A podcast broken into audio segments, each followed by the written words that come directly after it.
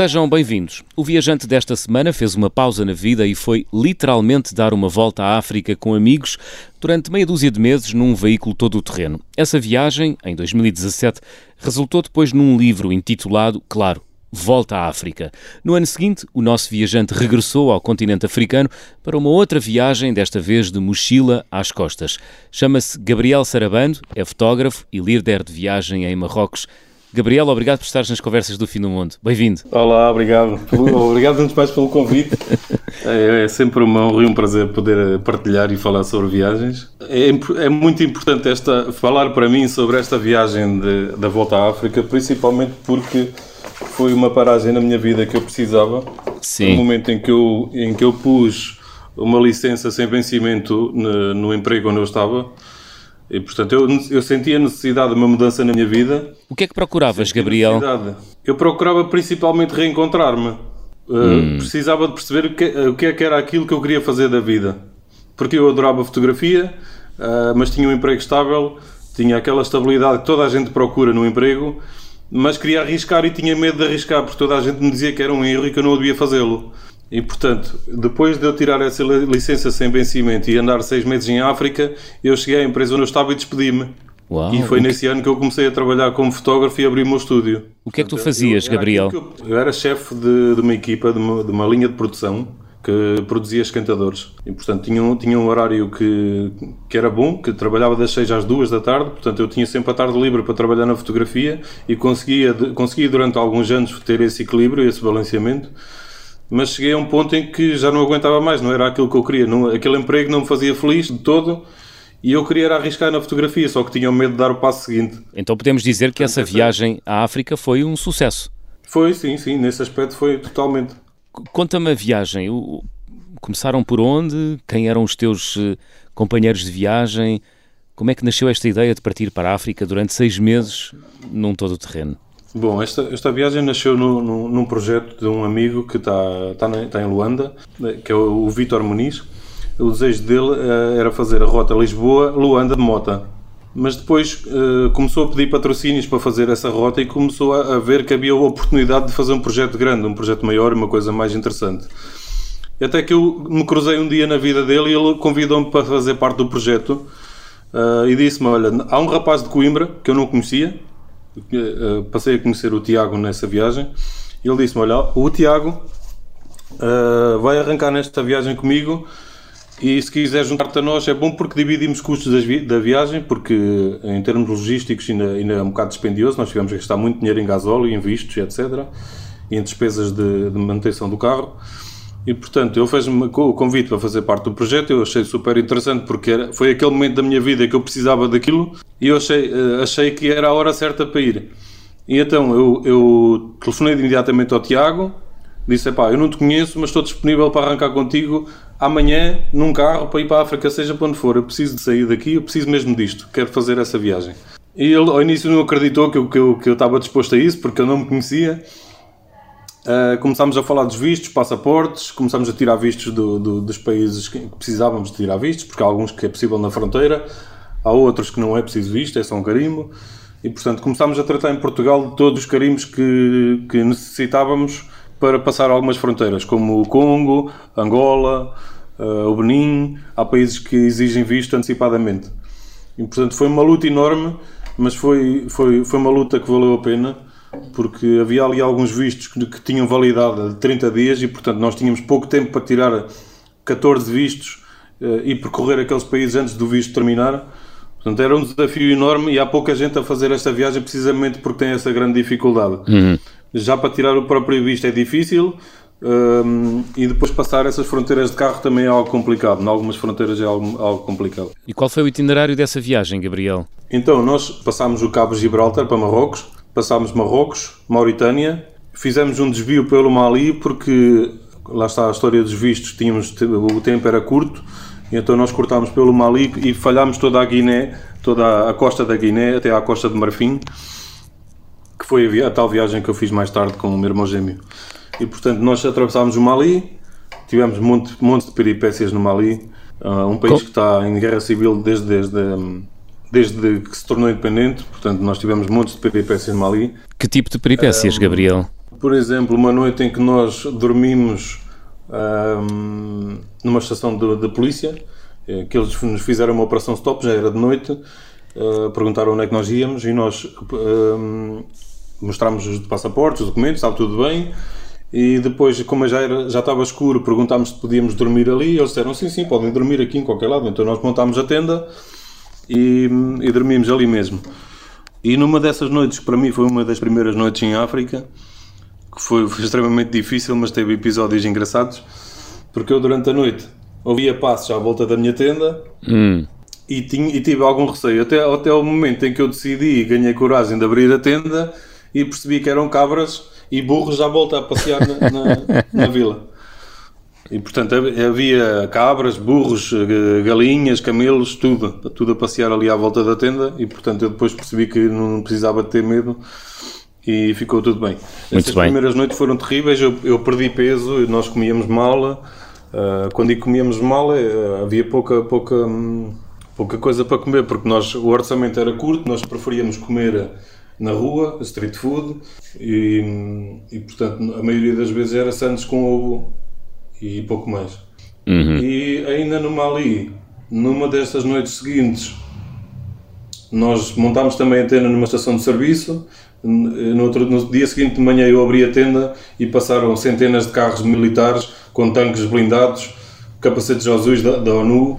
E eu disse ao Tiago: bem, vamos desaparecer daqui porque este não é o sítio certo para estar. Até aqui correu tudo bem, mas eu não quero que corra mal, portanto vamos desaparecer daqui porque não, não, não, é, não é o melhor sítio. Uhum. E terminou ali a aventura maliana, ou continuou? Do Mali terminou ali. Mas é importante dizer que, apesar do país estar em guerra civil, nós fomos extremamente bem recebidos pelos populares.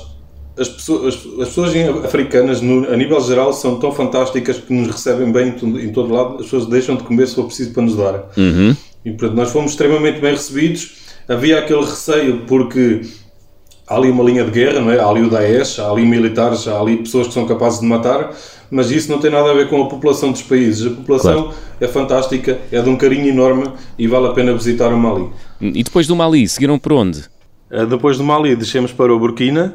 No Burkina, a nossa intenção também não era gastar muito tempo no Burkina, até porque tínhamos pouco tempo, a nossa ideia era atravessar o, o país. Uh, tivemos um episódio já perto da capital que foi nós parámos também numa estação de serviço, abastecemos o carro e parámos para, para descansar. Nem nos apercebemos de que é que do outro lado era uma estação de, de polícia. E eles abordaram-nos durante a noite, perguntaram o que é que estávamos ali a fazer. Uhum. E nós dissemos que estávamos apenas a atravessar o país, que estávamos a fazer uma viagem. Só que eles não entendiam não entendem o conceito de viagem. Para eles não existe turista, eles não sabem o que é um turista não existe o conceito de viagem, e então uh, perguntaram-nos o que é que levávamos no carro e pediram para abrir o carro. Uh, foi pior ainda porque o carro estava cheio de patrocínios. Tínhamos t-shirts, bonés, canetas, sei lá, tudo e mais alguma coisa que os patrocinadores nos deram para nós distribuirmos em África. E portanto, eles quando abriram o carro perguntaram se aquilo era para vender. E nós, não, não é para vender, nós vamos para Angola de carro, só queremos cruzar o país e nós só, só queremos viajar. Hum. E eles, então, mas não pode ser, vocês são negociantes, vocês vão vender isto aonde? onde é que, vocês, vocês, agora vão ter que pagar uma multa, vocês não vão transportar roupa. Epá, e foi, foi difícil porque o meu inglês é muito fraco, o meu francês é muito fraco, eles, eles não falavam inglês e, portanto, foi, foi, foram ali três horas de luta a tentar explicar-lhes que nós só estávamos a atravessar o país, só estávamos a viajar, porque eles depois diziam, então, mas se vocês queriam ir para Angola, podiam ter ido de avião, não, não escusavam de ir de carro. para eles não fazia sentido, percebes? Então, então foi, foi complicado, foi demasiado complicado de explicar-lhes porque é que nós queríamos fazer uma viagem, porque claro. eles não entendem. E... Para eles viajar de carro bom, é, é fazer negócio. E como é que acabou esse, essa tensão? Felizmente acabou tudo bem porque nós tínhamos muita paciência, estávamos extremamente calmos, já estávamos a conhecer a África, já sabíamos que tínhamos que manter a calma e, e foi, foi assim, mantivemos a calma sempre a explicar o mesmo que estávamos só a viajar, que não estávamos ali para criar problemas e no final acabou tudo bem, eles lá fecharam o carro e mandaram-nos seguir. Hum. Ah, e, ah, mas isto aconteceu também porque uns dias antes tinha, tinha havido um atentado na Embaixada Francesa e um maluco qualquer decidiu matar umas quantas pessoas. Portanto, eles estavam ali num clima de tensão e acharam que se calhar podíamos ter ali algum perigo. Hum. Olha, viajar em África é fácil? Viajar em África é extremamente fácil. Primeiro é barato. Uh, e depois passa por perguntar às pessoas. Porque nós temos, nós, nós temos uma, uma coisa na Europa que é um bocadinho diferente deles, é cultural. Nós vamos sempre à procura de um. Se formos à procura de um café, nós vamos à procura de um logotipo ou vamos ao Google Maps. Em África basta perguntar, as pessoas levam-te ao café. E portanto é tudo muito, muito simples. Basta parar na rua e perguntar. Se pararmos na rua e pedir, olha, quero um gelado, alguém vai-te buscar um gelado. Porque as pessoas são extremamente atenciosas e resolvem. Uhum. E, portanto, é, tudo é muito simples, é muito prático. E é tudo muito barato. Comer, comer na rua e viajar de transportes públicos é extremamente barato. A África correspondeu às tuas expectativas, eh, Gabriel? Não, ultrapassou completamente. Ultrapassou em quê? Porque, olha, primeiro, viajar tem a ver com pessoas. E as experiências e as ligações que crias com as pessoas em África são brutais. Aquilo que, aquilo que faz o continente africano mágico são as pessoas porque paisagens existem no mundo inteiro, mas as pessoas africanas são, na, na sua essência, são mágicas. Como assim? Explica-nos explica explica melhor essa, essa, sim, sim. essa ideia. As pessoas são genuínas e na, na casa de, de, uma pessoa comem 4 ou 5 ou 6 ou 20. As pessoas partilham tudo sem, sem pedir nada em troca. Hum. E, e... Mas é, é, por, é, por, é por necessidade uh, ou é por. Uh... Não, eu acho que é só mesmo por amor ao próximo. As hum. pessoas dão com uma facilidade incrível. E as pessoas que têm menos são as que dão mais. E portanto a partilha em África, não só a partilha de experiências, como a partilha de comida, a partilha de, de, de amizades. Eu ganhei amigos para a vida em, em, África. E comunicas com eles? Sim, sim, sim. Alguns, alguns comunico. Eu tive um amigo que ganhei na Tanzânia, que, que foi curioso, porque nós estávamos a chegar à Tanzânia de carro já, já tínhamos dado a volta quase toda. Estávamos a chegar à Tanzânia de carro e hum, eu encontrei esse contacto no Couchsurfing, nós pedimos um Couchsurfing. E esse colega, quando nós chegámos, deu-nos estadia, foi-nos mostrar a casa, deu-nos deu comida, deu-nos dormida.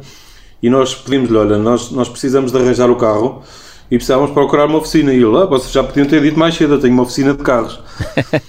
e portanto, uh, sim, nós na viagem Também tiveste muitos, muita sorte, Gabriel. Eu acho, que, eu acho que eu costumo dizer que o meu anjo da guarda passou a, passou a viagem toda comigo.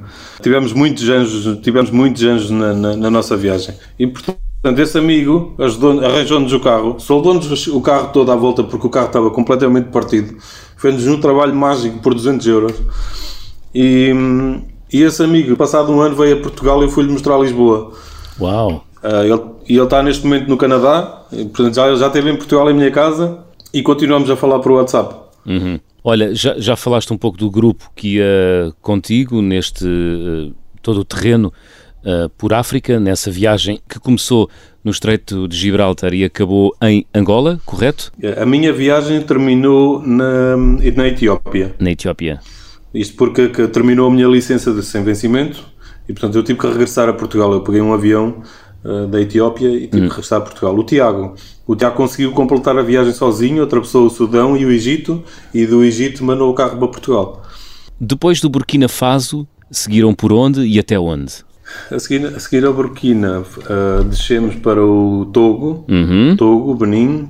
Depois no Benin tivemos também algumas, algumas histórias, algumas peripécias. Depois na Nigéria, eu não tinha visto na Nigéria porque já entrei no projeto mais tarde do que os meus colegas eles já tinham visto. E nós, para não perder tempo, porque o projeto tinha que arrancar. Decidimos que eles iam de carro e eu, eu ia apanhar um voo, ou seja, eu voei por cima da Nigéria, uhum. do Benin, para o Gabão. E esperei dois dias por eles no Gabão. Só que esperei dois dias por eles e disse-lhes assim: vocês, quando entrarem na Nigéria, por favor, comprem um cartão SIM, dados móveis, para estarmos contactáveis. Tive dois dias sem saber nada deles. Passado dois dias, eles me enviaram uma fotografia numa operação stop com a polícia, ou seja, a polícia mandou-os parar e tirou selfies com eles. e depois eles enviaram para mim, mas dois dias depois. E eu, pronto, obrigado por, por, por me transmitirem que estão bem, agora venham ter comigo que eu já estava preocupado. Muito bem. E, e pronto, encontrámos-nos no Gabão e a viagem continuou. Continuou até até depois eh, tu seguiste até à Etiópia e o resto do grupo seguiu depois para o Egito, não foi? Uh, o resto do grupo era uh, a viagem, 90% da viagem fiz, fiz eu e o Tiago. Sim. Uh, daqui de Portugal para Angola éramos quatro, que era o Vítor Muniz e é o Luís, que, tem, que é um Lisboeta, que tirou 15 dias para fazer essa viagem connosco. Uhum. Portanto, eles só foram até Angola e eu e o Tiago é que fizemos a volta completa à África. Uhum. Olha, e de todos esses países que vocês atravessaram uh, num jeep, num veículo uh, todo o terreno, uh, qual foi para ti assim o país mais surpreendente, aquele que te deixou assim de queixo caído? Consegues eleger é, algum é dessa viagem? Eu, eu consigo, apesar de ser difícil. Um, porque lá está, eu acho que vou, vamos bater sempre no mesmo, que é as pessoas, a magia das pessoas. Mas de qualquer forma, há países que me surpreenderam, porquê? Porque Angola, por exemplo, eu tinha uma ideia tão errada de Angola, porque os portugueses que vêm de lá, ah e tal, eu fui assaltado, ah, Angola é isto, Angola é perigoso, Angola é isto e é aquilo. Eu achei a Angola fantástica. Angola tem tudo do bom e do melhor. Angola tem praias paradisíacas. Angola tem, tem pessoas fabulosas, tem cascatas, Angola é fabuloso. Angola, Angola arruma Portugal 10 a 0 em termos de, de, de cultura, de, de, música, de tudo. É fantástico. E, e portanto, Angola, se tivesse turismo, uhum. era, estava no top, no top mundial. Angola e Moçambique também. Moçambique também é fantástico. Tem praias paradisíacas. É fantástico. Agora, é, é difícil eleger só um porque cada um tem o seu encanto, a sua magia. A Namíbia, por exemplo, é um país que é 90% deserto e é fantástico também, porque o deserto também tem aquela, aquela magia de, de Como é que eu explico isto? É como, é como um pouco quando vou a Marrocos ao deserto, eu sinto aquela paz interior quando subo às dunas do deserto, em que só ouvimos o vento e estamos concentrados em nós próprios. Uma viagem ao nosso interior. E isso é interessante, é muito bom, essa, essa, essa reintrospeção. A Tanzânia também é fabuloso. A Tanzânia tem, tem parques de animais selvagens que parece que estamos dentro de um filme. A Etiópia tem umas tribos completamente malucas que têm aquelas, aqueles piercings enormes na língua, na boca, nas orelhas e, e, são, e são absolutamente extraordinários em termos de gastronomia. Eu, se pudesse viver num, num país africano, se calhar vivia em Moçambique. Olha, e porquê? Primeiro porque é, mais é fácil para nós por causa da língua. Da língua, não é? Nós, é mas depois porque hum, epá, é tudo tão fácil, pá. Eu, eu, eu olha, tal tá, encostado à África do Sul, é, é possível ir às compras à África do Sul, é, é mais barato, mais acessível, tem parques de animais selvagens ali à volta, tem praias fantásticas, podemos passar dias, vários dias na praia, a comida é extraordinária, é relativamente fácil de circular, não é perigoso. Olha, Gabriel, um, 25 países, eh, quase seis meses, eh, é fácil viajar em grupo, eh, num veículo todo o terreno por África, a resolver problemas, a solucionar contratempos, a ultrapassar obstáculos, compatibilizar feitios? Não é fácil de todo, não é? Principalmente porque eu não conhecia o Tiago e tivemos que nos adaptar um ao outro. Uh, sim, tivemos vários problemas com o carro, tivemos que solucionar, tivemos montes de furos eu perdi a conta aos furos que nós tivemos, principalmente na Namíbia. Nós tínhamos, uma altura que nós tínhamos furos de 100, 100 metros, os, os pneus já não podiam, já não levavam mais, mais tacos. Nós já estávamos, já estávamos uh, extremamente cansados, estavam 42 graus. Até um ponto que nós, uh, passado, estávamos numa rua circular, passado dois furos, caiu-nos o depósito da gasolina e portanto nós debaixo de 42 graus daquele calor horrível tivemos que, com tábuas e, e, pedras, tivemos que pôr, com algumas cintas, tivemos que pôr o depósito no sítio, porque o depósito caiu cheio. Uh, conseguimos pôr o depósito no sítio e prendê-lo com cintas. E numa altura dessas, pensa-se em quê? Epá, confesso que nesse dia nós desesperámos um pouco, porque nesse dia nós quase não conseguimos fazer quase quilómetros nenhums e desesperámos um pouco, principalmente porque tínhamos que comprar água, estava um calor horrível mas é como te disse, na viagem tive sempre um anjo da guarda comigo. Muito bem. Estamos à conversa com o fotógrafo Gabriel Sarabando. Vamos abrir o álbum de viagem.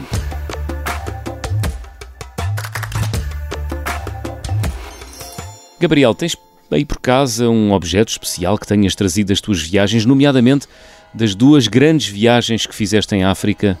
Eu guardo pouca, pouca coisa das viagens, porque se há uma coisa que eu aprendi nas viagens foi acumular pouco, pouca, poucos objetos, pouca, pouca coisa. E portanto, das poucas coisas que eu trago das viagens são pulseiras. Guardo muito pulseiras. É nosso convidado o viajante fotógrafo Gabriel Sarabando. Curta pausa na conversa do fim do mundo desta semana. Regressamos já a seguir.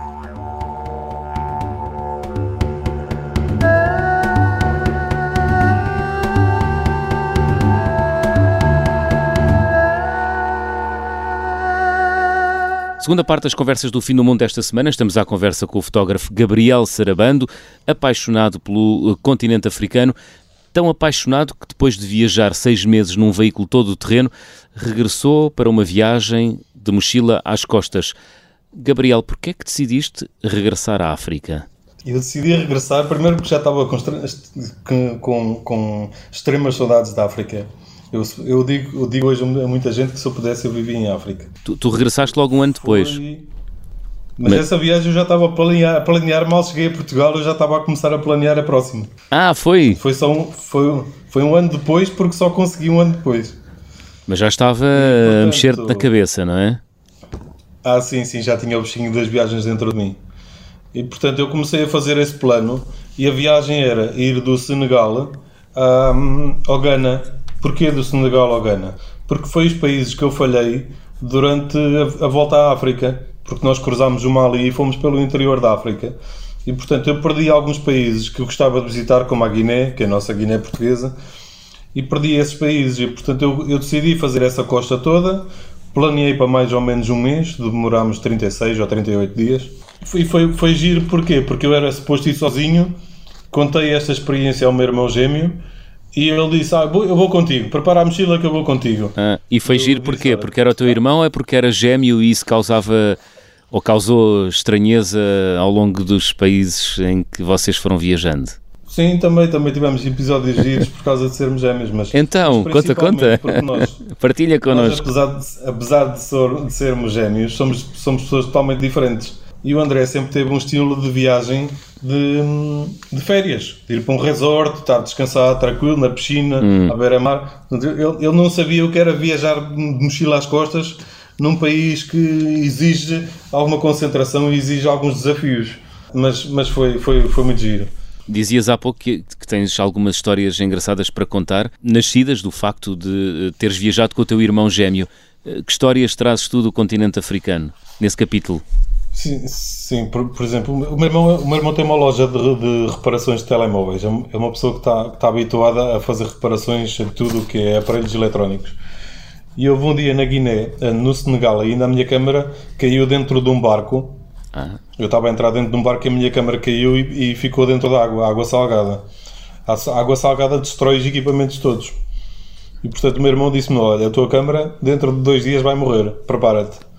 E foi mesmo. A câmara, passado dois dias, começou a. Os botões começaram a deixar de funcionar, começou a deixar de, de, de responder. E eu disse ao André: Eu, eu, eu sinto-me nu sem a minha câmara, tens que me arranjar isto. E portanto, nós chegámos aqui na Bissau, fomos a uma feira, comprámos ferramenta, comprámos álcool, abrimos a câmara toda numa pastelaria enquanto bebíamos duas cervejas e conversávamos com o dono da pastelaria, que já tinha estado em Portugal. E portanto, nós numa tarde abrimos a câmara toda, reparámos a câmara, limpámos, voltámos a montar e a câmara voltou a funcionar. Uau! E, e pronto, e continuei a minha viagem feliz porque já tinha a minha câmara para poder fotografar. Abenço, abençoado irmão gêmeo, então. Sim, sim, sim. sim. para ele foi difícil, principalmente dormir em sítios complicados em que não tivemos cama. Por exemplo, atravessar a, a fronteira da Guiné para a Guiné-Conakry. Chegámos à fronteira às 7, a fronteira tinha fechado às 6 e a polícia uh, ficou-nos com os passaportes e disse: oh, se vocês quiserem dormir é ali. Mas ali tinha duas camas de tábua, de pau. E portanto o meu, meu irmão começou um, ehm, a reclamar: fogo, e agora vamos dormir aqui, agora vamos. E como é que eu vou fazer para dormir? Agora não consigo dormir. E André, a maior lição que podes trazer da, da África é aprenderes a ser resiliente. Aceita o facto de teres uma cama. E pronto, ele parou de reclamar. No dia a seguir acordou, acordou mal disposto na mesma. Eu fartei-me de rir porque era só galinhas à nossa volta. E, mas fartei-me de rir com ele precisamente por causa disso, porque ele, ele, ele reclamava, mas no fundo também tirou essa lição. Essa, essa viagem que tu realizaste com o teu irmão gêmeo durante esses 30 e tal dias de mochila às costas, também fizeram couchsurfing em África. É fácil fazer couchsurfing, uh, Gabriel? É, é fácil, sim. Eh, porque se abrirmos a aplicação de Couchsurfing, principalmente nos centros urbanos, há sempre alguém a oferecer estadia. E é muito fácil. E é, é, eu não queria comparar continentes, mas eu diria que é, é, melhor ainda as experiências que temos em África porque as pessoas são, são, são extremamente amáveis. As pessoas, se for preciso, tiram um dia de trabalho para nos, para, para nos mostrar um pouco do país, para nos alimentar, para nos dar estadia, tudo. Isso aconteceu-te? sim, sim, aconteceu-me dezenas de vezes. Na Mauritânia, por exemplo, uh, aconteceu-nos um rapaz dar-nos dar estadia no Couchsurfing, que foi a segunda noite em África que nós utilizámos, utilizámos Couchsurfing, em que eu ia com uma expectativa uh, alta, porque nós europeus estamos habituados a outro, outro estilo de vida. O rapaz recebeu-nos num apartamento que tinha, sei lá, 3 metros quadrados. A casa de banho era no, a casa de banho era no prédio e era comum a todos os andares. E eu perguntei-lhe onde é que podia tomar banho e ele disse: Ah, eu vou buscar uma bacia com água. Pronto, eu não reclamei, não, é? nem tinha direito de o fazer, mas o meu cérebro ficou ali um bocadinho a pensar: Poxa, então, mas espera lá, eu vou ter que tomar banho numa bacia, deixa lá isso. Eu não tomo banho hoje, paciência. E portanto conformei-me com o facto das coisas serem assim, agradeci-lhe. Dormimos no chão e ele ainda convidou um, mais um amigo para dormir lá em casa. Ao todo éramos cinco a dormir no chão num apartamento de 3 metros quadrados. E foi, olha, foi, foi, foi incrível, pá, foi incrível. Eu, já, eu não tenho palavras para descrever o mas, quão incrível foi. Mas incrível porquê? As histórias que nós partilhámos, porque foi uma risada toda a noite, nós a partilhar histórias, a contar, claro. a falar em línguas diferentes, ninguém percebia nada, nós ríamos, nós, e depois bebíamos chá, que ele fazia muito chá, bebíamos chá contávamos coisas malucas, ríamos do nada. Opa, foi, foi extremamente giro. Olha, e viajar nesse registro, uh, de mochila às costas, pela costa atlântica africana, utilizando transportes públicos, dormindo em casa das pessoas em, em através da aplicação do Couchsurfing, uh, é fácil? É um constante desafio? Explica-nos como é que é. É, pá, é fácil, só que temos que ir de mente aberta. E nós, europeus, estamos, estamos pouco preparados ainda para isso. A, a não ser alguns viajantes, pessoas que estão habituadas a viajar. Um, não é difícil, uh, só que nós temos que ir preparados para alterações de planos constantes. Nós em, em, na Europa estamos habituados a tudo tão standard e a não fugir daquele registro, Sim. porque as coisas aqui funcionam.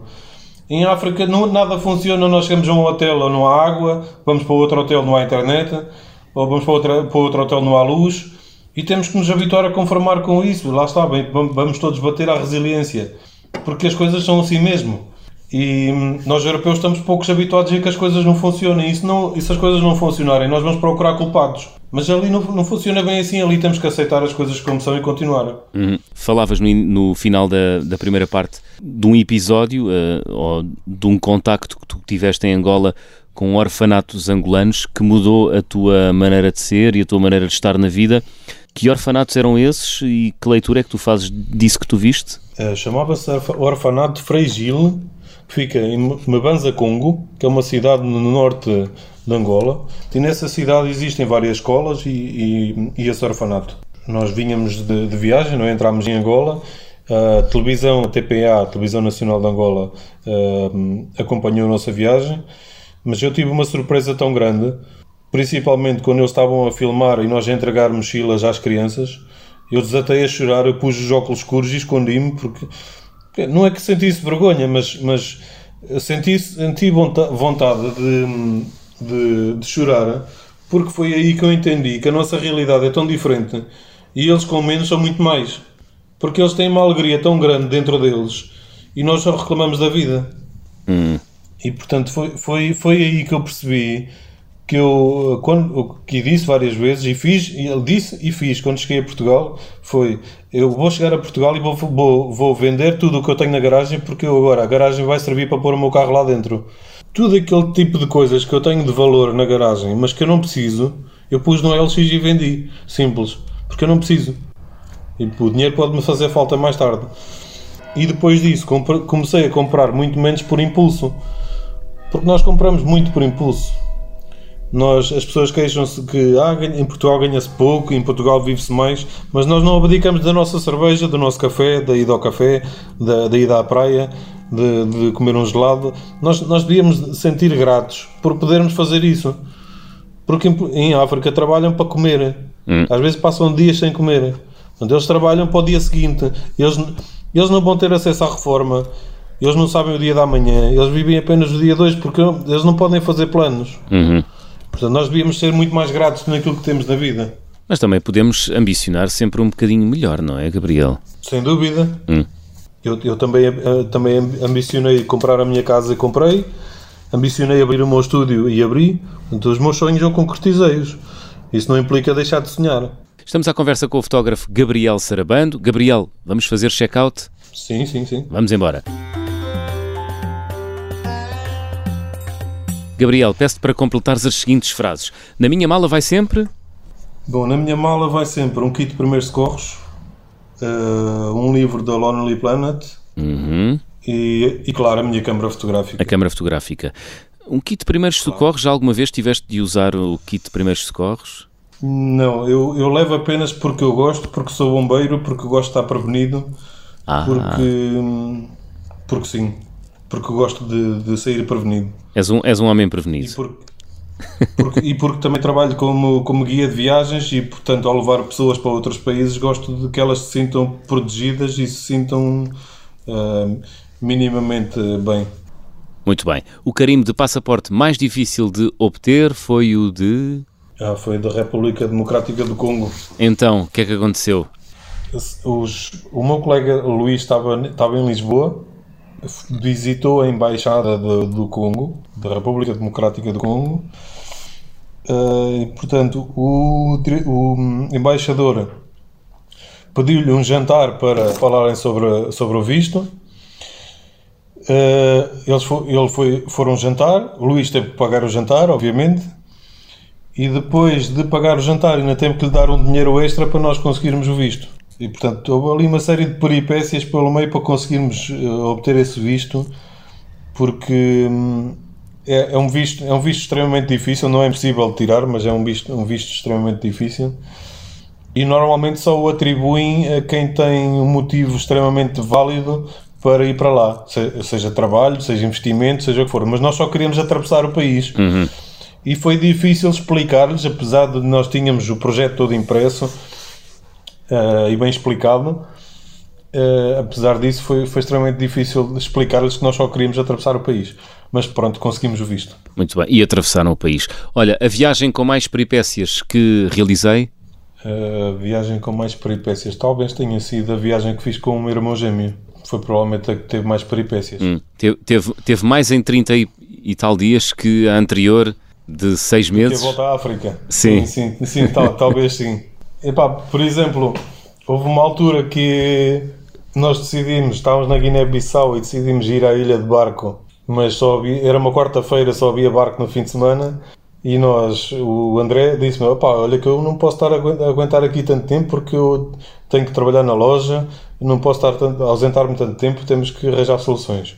E eu, ok, vamos arranjar soluções. Fomos ao porto do barco, ao porto das pescas, Falámos com pescadores a perguntar quem é que ia para as ilhas. Ninguém ia para as ilhas. Entretanto, 9 da manhã, 10 da manhã, meio-dia. Lá conseguimos encontrar uns rapazes que iam para, para a ilha de Bubac. E, e perguntávamos a que horas é que eles iam. Ah, vamos, estamos à espera da maré, lá para as 2 da tarde vamos. Pronto, ok. Arrancámos, eram 3 ou 4 da tarde e chegámos à ilha às 9 da noite. Portanto, uh. fomos numa barcaça, hum. numa barca pequena, junto com pescadores, em alto mar, mas foi das, das foi dos episódios mais bonitos que, que, tivemos. O meu irmão ficou, meu irmão filmava, fotografava, ele estava feliz, encantado da vida. Porquê? Porque a meio do caminho eles decidiram fazer o almoço. Era peixe frito, peixe frito com arroz. Eh, depois cortaram um bidão daqueles grandes de óleo e cortaram a meio. Puseram para lá o arroz e o peixe. Fizeram uma roda, chamaram-nos para comer e disseram: venham, venham almoçar connosco e hum, todos a comer com as mãos. Tenho fotos fantásticas disso. E esses, esses momentos vão ficar guardados connosco para a vida inteira. É a, é a, tal gratidão africana, não é? Que falavas ao longo sim, dos sim, últimos sim, minutos. Olha, e a refeição mais estranha que comeste? Terá sido, se calhar, no Congo, uhum. que comi carne de caça, mas não sei o que é, ainda hoje não sei o que é que eu comi. Sei que eu comi carne de caça porque tinha chumbos. Tinha chumbos, foi, de, foi chumbos de espingarda? Chumos, chumos de espingarda, assim, tinha alguns 10 ou, ou mais. Hum. E portanto eu, eu, percebi que estava a comer carne de casa que foi caçada por alguém, mas não sei o que é que eu comi. Sei que era uma carne boa, bastante tenra, e, mas até hoje nunca sei o que é que eu comi. Se calhar vale mais a pena uh, ficar no desconhecimento, não é? Talvez. Olha, Gabriel, a recordação de viagem mais cara? A recordação de viagem mais cara. Uh, a recordação de viagem mais cara. Recordação, a experiência. Epá, foi, foi provavelmente foi provavelmente no Dubai subir a Burj Khalifa, que só o bilhete custa 50 ou 60 euros. Mas vale a pena? Epá, vale a pena, sim. Mas é um bocado, é um bocado caro para ter uma experiência apenas para subir um edifício lá acima e subir uma varanda. Já agora o que é que se vê lá do alto? A cidade só. Gostava de viajar com? Eu gostava de viajar com o Filipe Morato Gomes. Uh... Já cá esteve, aliás foi o primeiro convidado das Conversas do Fim do Mundo. Boa. Epá, há tantos viajantes com quem eu gostava de falar, de, de viajar. Uhum. Um... Mas o Filipe Morato gostava... Gomes era seguramente um deles, não é? Sim, sem dúvida. Muito bem. Gabriel, estamos a chegar ao fim do mundo. Que música escolheste para fechar a nossa conversa? Jesua Makatsa. Da sul-africana Flora Rit Shuri, é isso? Exatamente. Exatamente. Muito bem. Gabriel, muito obrigado uh, por teres vindo às conversas do fim do mundo esta semana. Foi um gosto. Obrigado eu pelo convite. Ora é essa. Jesu Wamakatsa, da sul-africana Flora Ritz Shuri, com a mistura de Master KG no fecho da conversa do fim do mundo desta semana. Obrigado por nos escutar. Estamos de regresso de hoje a oito dias.